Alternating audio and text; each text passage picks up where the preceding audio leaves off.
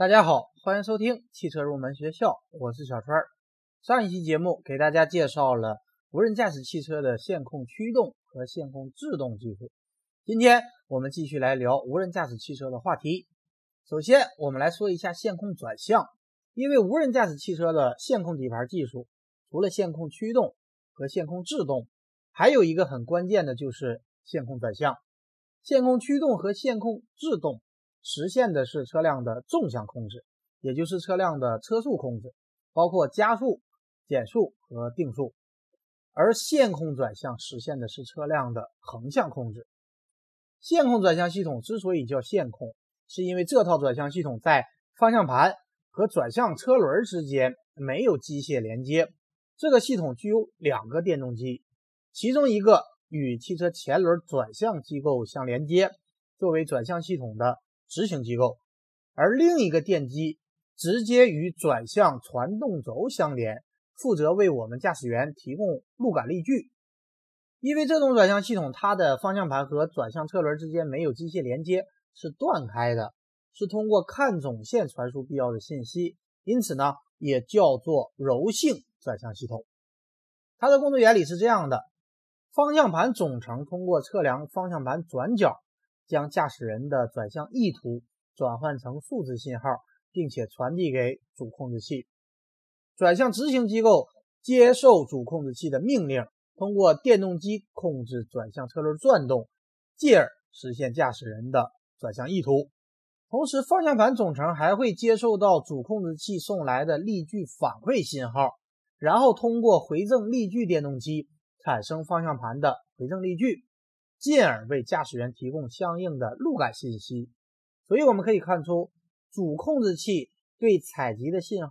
会进行分析处理，判断汽车的运动状态，然后分别向方向盘回正力矩电动机和转向电动机发送指令，控制两个电动机的工作，保证在各种工况下都具有理想的车辆响应。这个系统的好处是可以减少驾驶员对汽车转向特性随车速变化的补偿任务，减轻驾驶人的负担。同时，控制器还可以对驾驶人的操作指令进行识别，判定在当前状态下驾驶人的转向操作是否合理。当汽车处于非稳定状态，或者驾驶员发出错误的指令时，线控转向系统会将驾驶人的转向操作屏蔽，而自动的进行稳定控制，使车辆尽快的。恢复到稳定的状态。现在在量产车上应用线控转向系统的代表就是英菲尼迪。比方说，英菲尼迪的 Q50 和 QX50 就有采用线控的转向系统。而对于辅助驾驶系统和无人驾驶汽车来说，实现车辆的智能转向的最佳方案就是采用线控转向系统。由于线控转向系统取消了方向盘和转向前轮之间的机械结构。它们之间可以独立运作，互不影响，所以我们可以自由设计汽车转向系统的角传递和力传递特性。比方说，无人驾驶汽车的中央控制系统根据检测到的路况信息，可以通过看总线将转向角度、角速度和转动方向等信号传输给转向控制单元，然后控制转向执行机构采取相应的措施。说完了无人驾驶汽车的线控底盘技术，下面我们来说一下无人驾驶汽车的感知技术。在无人驾驶车辆中，感知是最重要的技术。感知系统通过车辆上搭载的传感器的数据，建立起一个对于环境可靠的描述。同时，感知也是无人驾驶汽车研究技术中变化最大的部分，因为它需要识别许多交通因素，例如行人、车辆。交通信号、可用道路和一些意想不到的障碍物等等。无人驾驶汽车的感知技术实际上包含了感和知两个部分。感是指传感技术，而知是指识别技术。传感技术主要是包括车载相机、激光雷达、毫米波雷达和夜视技术，而识别技术主要包括图像处理、图像分析和图像理解。我们逐一展开来给大家介绍一下。首先，我们来说基于车载相机的环境感知。基于车载相机或者摄像头的环境感知，在我们的车载当中有很多的应用。比方说车道偏离预警系统，它是在车上固定一个前向的摄像头，获得我们车辆行走前方的景物图像，处理芯片来不断的对获得的图像进行识别。比方说可以识别车道线，并通过摄像机的内外参数计算出车辆在车道线内的横向位置。当驾驶员无意识的偏出车道时，系统就会警告驾驶员。比方说通过提示音或者通过震动方向盘来提醒驾驶者。有些车型还可以进行适当的转向修正，让车辆维持在本车道内。第二个应用是前向碰撞预警系统，它是利用图像处理芯片来对前向的图像进行识别，识别我们本车前面的目标车辆，并计算。车辆和我们本车的距离是多少？相对速度是多少？根据这种位置关系和相对运动关系来判断是否有发生前向碰撞的危险。当算法感觉到存在碰撞危险时，就预警驾驶员来减速车辆。第三个应用是疲劳驾驶的预警系统，这也是汽车上现在比较新的一个技术。它是通过摄像头来获得驾驶员脸部的图像。通过图像识别算法来对驾驶员脸部的表情特征进行分析。当驾驶员出现像眨眼频率增加、眼球的活性降低的时候，通过这些特征判断驾驶员是否处在疲劳的状态。如果探测到驾驶员处于疲劳状态，它可以通过声音或者方向盘震动等方式来提醒驾驶员。第四个应用是三百六十度全景泊车系统。它是在车辆的前后左右固定四个摄像头，比方说在前后杠和两个外后视镜的下方固定四个摄像头，然后通过视角变换技术形成一个俯视图，生成一个三百六十度的无死角的鸟瞰图，这样驾驶员在泊车的时候就能够看到它周围的所有景物的状况。第二个感知技术是基于激光雷达的环境感知。首先，我们来说一下激光雷达的原理。一个激光发射出来以后，在遇到障碍物的情况下，激光就会发生慢反射，慢反射的光就传回了激光器本身。在这样的一个过程中，有一个计时电路记录这个过程所需要的时间。那么在这段时间内，正好是激光发射出去遇到障碍物又反射回来这一个往返所经过的距离。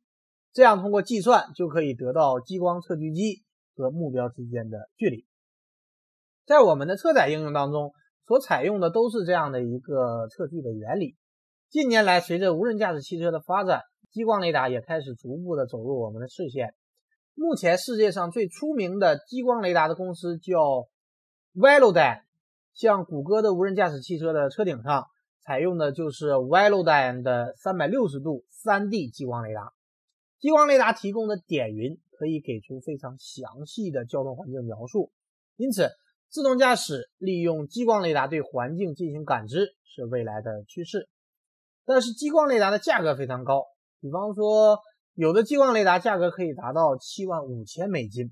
而宝马的武器在中国市场的价格无非也就在六万八千美元左右，所以激光雷达在大规模使用上还有很长的路要走。第三个。我们来说一下毫米波雷达，它的工作原理是采用雷达向周围发射无线电，通过测定和分析反射波，计算障碍物的距离、方向和大小。毫米波雷达目前在车载上应用也比较多，主要包括前向雷达和后向雷达。对于后向雷达，主要包括盲点检测、后方的碰撞预警、倒车碰撞预警、开门报警等等。对于前向的雷达，主要应用于前向碰撞预警。自动紧急制动和自适应巡航等等，比较知名的毫米波雷达的制造商有德国的博世、大陆以及美国的德尔福和日本的电装等等。第四个，我们来说一下夜视技术。顾名思义，就是它能够实现夜间的观察和目标物的识别。目前在车载应用当中采用的夜视技术分两种，一种是主动红外夜视系统，一种是被动红外夜视系统。所谓的主动夜视系统，是指在这种夜视仪当中，有一个红外的探照灯，主动的发射出去近红外光线，夜视仪接受目标物对这个红外光线的反射来成像。比方说奔驰的 S 级上，它就配备了主动式红外夜视仪，它通过红外灯和摄像头，在夜间可以观察到一百五十米的距离。这个图像就显示在驾驶员的显示器上。再比方说，丰田皇冠和雷克萨斯的车型上也有车型配备了主动式红外夜视仪，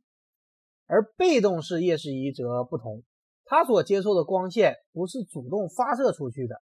在它的系统中没有探照灯，也就是没有主动发光物体，它是利用物体本身由于高于绝对零度，从物体本身辐射出来的红外线。将这个光收集起来来成像，比方说在本田的车上，有的车型就配备了被动式红外夜视仪，还有比方说宝马的七系上配备的夜视仪也是采用的被动夜视的方案。通过以上的讲解，我们可以看出，要想实现环境的感知，可用的传感器有很多种，但是对于某一种应用场景，单一的传感器有时候效果并不佳。以车辆检测和测距为例。比较好的解决方案就是多传感器融合，可以通过相机来检测车辆，雷达负责得到距离信息。这里我们来给大家介绍一下多传感器融合技术。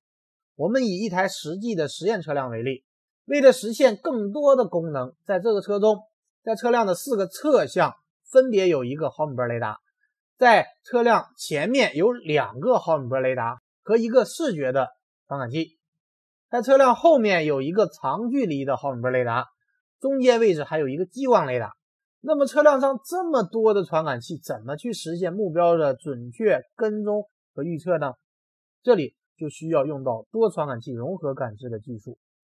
多传感器融合首先需要解决的问题就是空间对准和时间对准的问题。空间对准，也就是将多个传感器的各自独立的坐标系统一到同一个坐标系当中。而时间的对准，比方说，由于相机的频率和激光雷达的频率是不同的，在实车运行时会造成两者时间上的不同步，所以多传感器融合还需要进行时间的对准。我们可以看出，多传感器融合技术也是无人驾驶汽车发展的一个关键技术之一。好的，以上就是本期节目的全部内容。下一期节目，我们继续来聊无人驾驶汽车的专题。感谢大家收听今天的汽车入门学校，我们下期节目再会。